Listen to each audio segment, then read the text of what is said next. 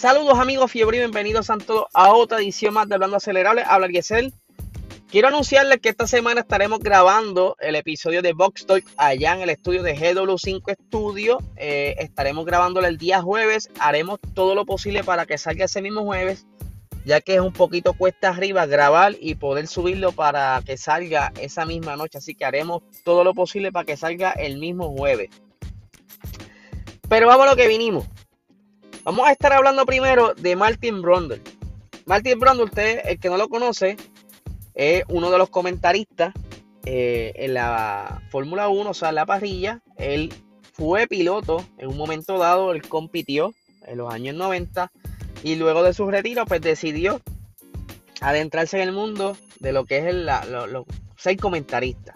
¿Qué sucede?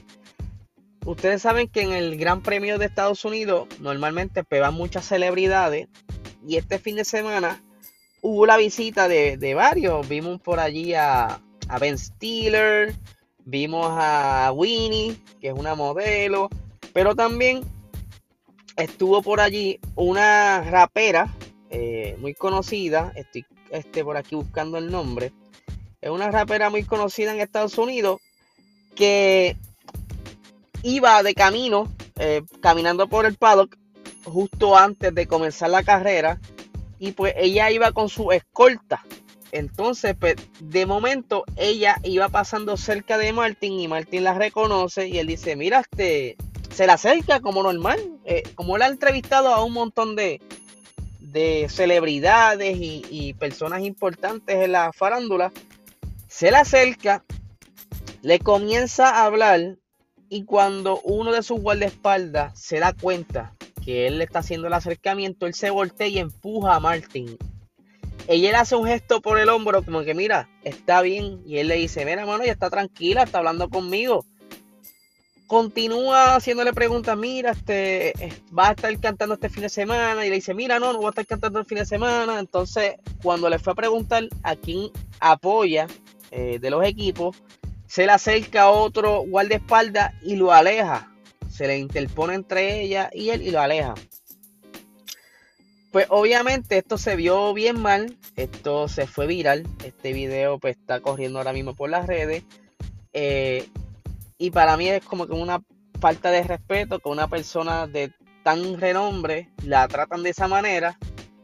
Y pues obviamente quizá ella no tiene nada mucho que ver que quizás la, la escolta se le está pagando, no sé si la disquera o qué agencia esté con ella y le, quizá le está exigiendo que, que no le permita hablar mucho, que simplemente ya pagó un pase y que ya se disfrute el evento y que nadie la moleste. Pienso yo que sé que algo así. Pero entonces, como le estaba diciendo, esto se fue viral, mucha gente molesta con, con, con, este, con este gesto y ha corrido el mundo. Y entonces ayer yo había visto el el tweet, pero no sabía el por qué. Y hasta que no fue hasta que investigué que me di cuenta de lo que había sucedido. Y Martin Brundle eh, puso un tweet que dice lo siguiente: Me he sentido bajo presión en la parrilla antes, pero han sido por personas llamadas Senna, Prost, Schumacher, Mansell, Piquet, etc. Los guardaespaldas que visitan la parrilla por primera vez no me molestan todos tienen un trabajo que hacer, pero tal vez podrían aprender algunos modales y respeto en, nuestro, en nuestra parrilla, ¿verdad? Vamos a ver qué pasa. Eh, esto lo, lo, notaron y no sé si es que ahora van cuando le vaya a haber un acceso a alguna celebridad, van quizá a, exigirle, mira, mano, te no traigas tanto. Porque ella estaba en un círculo de escoltas, como si la fuesen a matar a ese punto. Yo conté como unos 6 o 7 eh, en el video era algo absurdo. Está bien que tú eres famosa y qué sé yo, pero yo creo que Winnie, la modelo Winnie, tiene mucho más seguidores que ella. Mucho, mucho más seguidores que ella. Digo, por lo que yo vi. Eh, y ella estaba jangueando con el corillo, estaba con todo el mundo, estuvo en la W Series, tomándose fotos con Ben Stiller, con Lewis Hamilton, ¿sabes? Algo cool y ella dio este, la entrega de premios, etcétera, etcétera. Y se ve mal, se ve mal como artista que cree este tipo de controversia y, se vaya viral. Eh, yo creo que eso es lo, peor. Así que vamos a ver qué acción toman aquí. Si es que van entonces a restringir la cantidad de guardaespaldas. Porque se sabe que la Fórmula 1 es una zona segura. No van a matar a nadie. O que sabe que tú estás en un área VIP que nadie te va, no iba a haber ningún fan acosándote, ¿sabes? Si se, si se dijera, perdón, que ella estuviese en el público, pues se entiende que ande con el guardaespaldas, por ella estaba pasando por la pajilla, que ahí todo el mundo es famoso, no sé cuál es la cosa. Así que vamos a ver qué sucede y en qué queda esto. Continuando. Sabe muy bien que este fin de semana pues Mercedes no, tuvo mucha suerte con lo que fue la estrategia en, la pista. Eh, yo encontré a Mercedes con un buen ritmo, pero eh, la toma de decisiones a la hora de, elegir en qué vuelta entrar a los pits, como que le afectó bastante y yo creo que por esta parte de Red Bull, aunque fue arriesgado entrar bastante temprano, le salió la estrategia y pudo entonces llevarse la victoria eh, en el Gran Premio de Estados Unidos.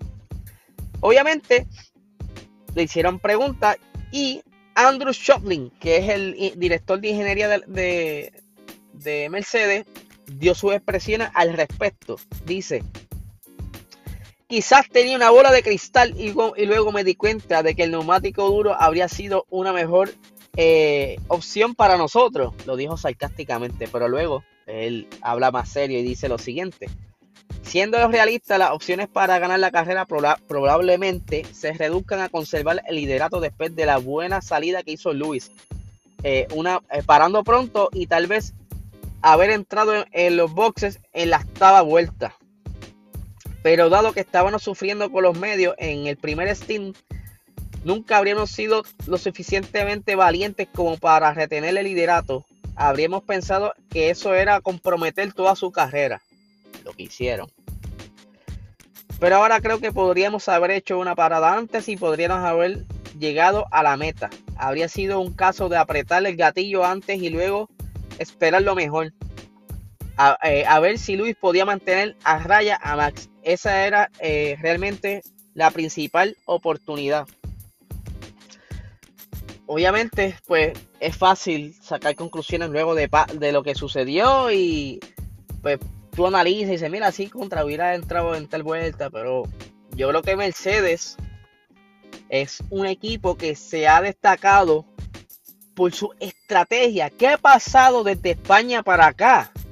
¿Será que entonces Red Bull le cogió como que el truco a, cómo contraatacar las estrategias de Mercedes? Porque Mercedes era de los que, ok, no me está saliendo esto, pues vamos a, aunque fuera dos paradas, se las jugaban frías y hacían esas entradas y salían súper y remontaban, pero de un momento a otro, este, yo sé que han pasado muchos problemas con esta nueva estos nuevos reglamentos del suelo, de la aerodinámica y demás, pero la estrategia de ellos siempre era algo de, envidiar, hermano, y, es preocupante. Y no tan solo eso, ahora están teniendo problemas de fiabilidad.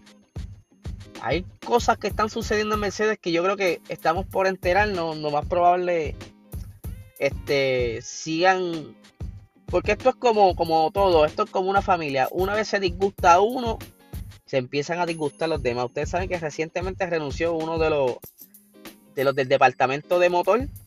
Y aunque ellos dicen que no tiene nada, nada que ver los problemas de fiabilidad con la renuncia de esa persona, eh, está dejando de mostrar que todo lo contrario. Yo espero que, ¿verdad? Que sea algo tonto, que se le esté quizás escapando, pero están pasando muchas cosas raras en Mercedes últimamente que, está poniendo nervioso a muchos de, los, de sus seguidores. Eh, y es normal cuando está quizás batallando por el campeonato a una, ¿verdad? Tan cortos, a tan pocos puntos.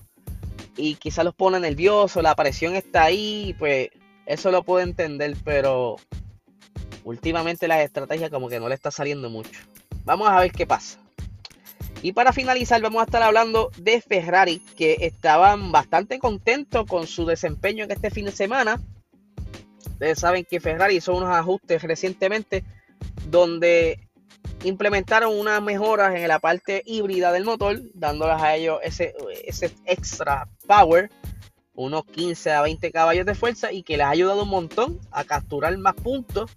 Eh, en estas últimas carreras, obviamente, la meta de ellos era simplemente terminar la temporada como estaba, pero como se vieron tan cerca a McLaren, a ese tercer puesto en el mundial, pues dijeron, vamos a, sacrificar ciertas cositas para entonces traerle unas innovaciones para esta temporada y poder batallar por ese por esa posición que ahora mismo está a ley de, unos puntitos. Está a ley de 3.5 eh, puntos que, se pueden ver en las siguientes carreras que quizás le pase a McLaren y obtengan ese tercer puesto en el mundial.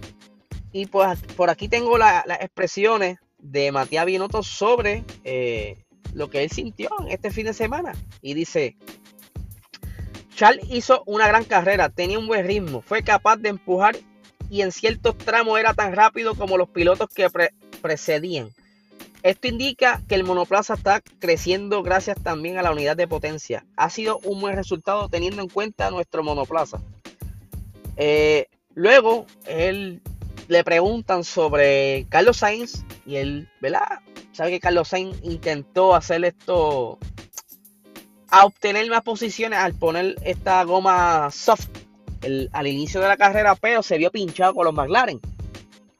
Y Binotto dice lo siguiente: fue malo para Carlos. Charles terminó 25 segundos por delante de Ricciardo, rodando medio segundo más rápido y este potencial también lo tenía el monoplaza de Sainz, pero no pudimos explotarlo. Empezó con los, con los soft, pero no tuvo suficiente ritmo para ganar algunas posiciones. A partir de ahí su carrera se complicó. Pero gestionó muy bien ese primer stint con los, con los soft, aunque no fue fácil. Condujo muy bien yo creo que pues son cosas que pasan. La pista no era la, mejor. Eh, no contaba con la astucia de McLaren, que al cepillado entre ellos dos y son dos pilotos bastante buenos. Ricciardo, aunque se ha tardado en adaptarse, se defiende muy bien. Y Lando Norris, pues ustedes saben que este año ha sacado las garritas, está dando mucho que hablar. Y pues dio esa batalla con Sainz y pues se le hizo un poco difícil salir de los McLaren, que si no llegan a estar ellos ahí, quizás hubiera terminado quinto. Pero eso no lo sabremos porque pues en un universo paralelo. Así que nada, gente, estén pendientes que voy a, subir entre el día de hoy eh, el post para que vayan poniendo sus preguntas para el próximo episodio de preguntas y respuestas. Así que estén pendientes, eh, me dejen saber qué les ha parecido ese episodio, si les está gustando. Y nada, gente, que tengan excelente día.